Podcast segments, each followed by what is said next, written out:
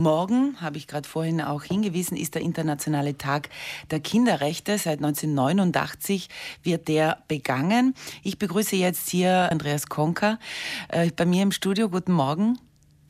Guten Morgen. Herr Konker, wir schlagen jetzt gemeinsam ein unschönes Kapitel auf, das eben auch mit Kinderrechte zu tun hat, aber Kinderrechte, die es eben vor vielen, vielen Jahren nicht gegeben hat.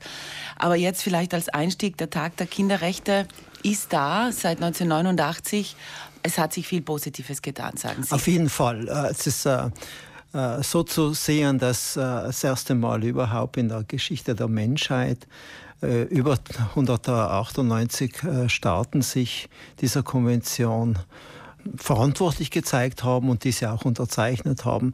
Sie halten morgen eben einen Vortrag zu genau dieser Geschichte und zu diesen Geschehnissen über eine Zeit, die viele sich nicht mehr ähm, erinnern können. Es geht um die NS-Zeit, also die 40er Jahre, 30er, 40er Jahre.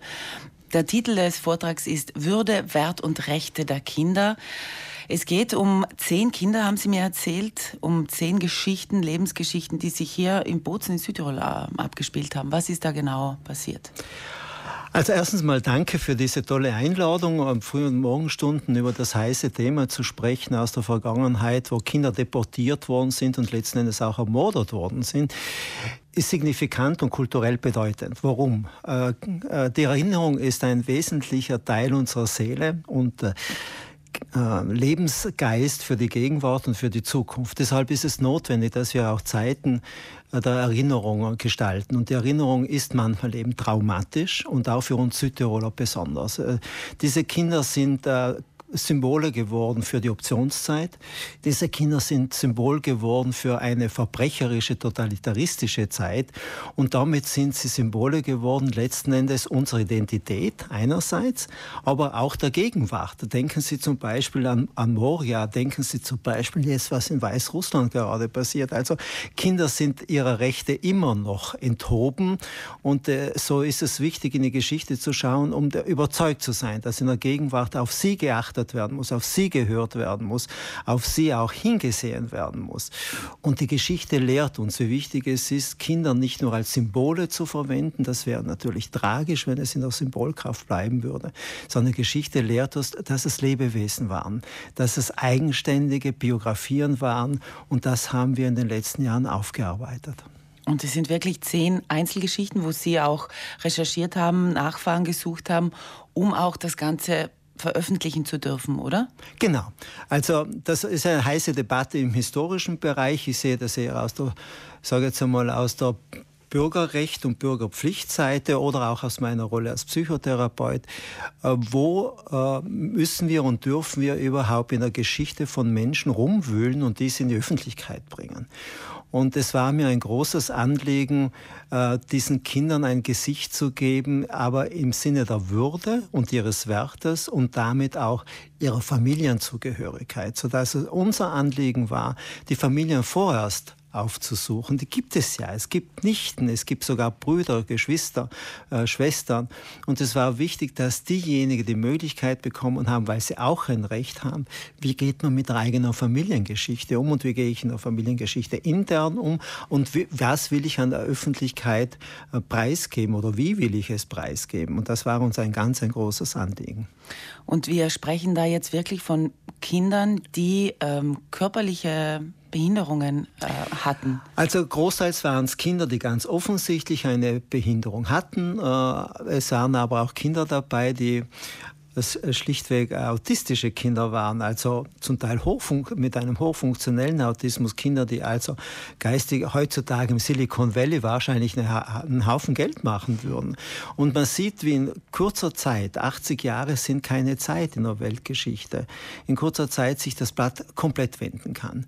Und man sieht auch, wie wir Fortschritte gemacht haben im Sinne der Würde und des Wertes und auch der Rechte. Aber es ist immer noch so, dass ein Teil dieser Kinder oder ein Teil von Menschen doch in das Abseits geraten. Und es gilt schon, ähm, viel Energie zu investieren, solidarisch zu sein, aufmerksam zu sein und immer wieder Platz zu geben und aus der Geschichte zu lernen. Sie kennen ja den Ausspruch, die Geschichte ist eine wunderbare Lehrmeisterin, manchmal fehlen die Schüler dazu. Äh, ist es nicht so gewesen, dass da die Eltern keine Macht hatten oder waren es wirklich keine Kinderrechte? Also ich würde mich ähm, nie erlauben, aus der heutigen Sicht jemand eine Schuld zuzuweisen. Das ist äh, vollkommen wir, daneben. Wir haben uns ja im Krieg befunden damals. Ähm, auch die Schuldfrage ist eine, eine spannende Frage. Die sollen aber andere entscheiden. Und was aber sicherlich ist, dass jedes dieser einzelnen Kinder eigene Eltern hatten und jede dieser Eltern eine eigene Geschichte hatten.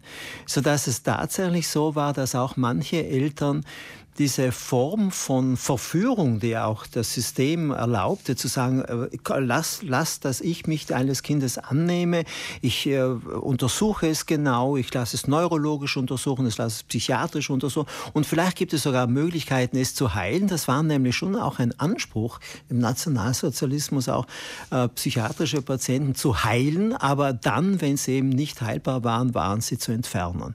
Und das muss man auch verbinden mit manchen Erlösungsgedanken, der schon tief in der Seele von manchen Eltern und wahrscheinlich auch der Gesellschaft auch heute immer wieder auftritt und hochaktuell der Erlösungsgedanke im Rahmen des assistierten Suizids. Und Sie sehen also die Spannbreite, wenn es um Würde und Wert des Lebens geht, ist recht groß, aber dann, dann doch wieder sehr zeitlich nahe.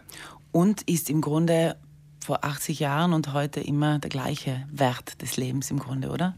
Sie sagen das. Wir sprechen ja über pränatale Diagnostik, wir sprechen letzten Endes über assistierten Suizid und wir sprechen über Euthanasie. Und das waren letzten Endes Worte, die damals auch die Wissenschaft, die Verwaltung, die Politik, die Sozialpolitik auch gestaltet haben.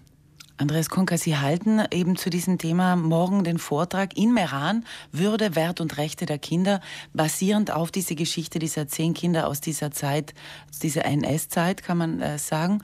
Ähm, wann und wo findet das statt? Das findet in Meran statt in der äh, San Marco Akademie für italienische und deutsche Studien um 18 Uhr.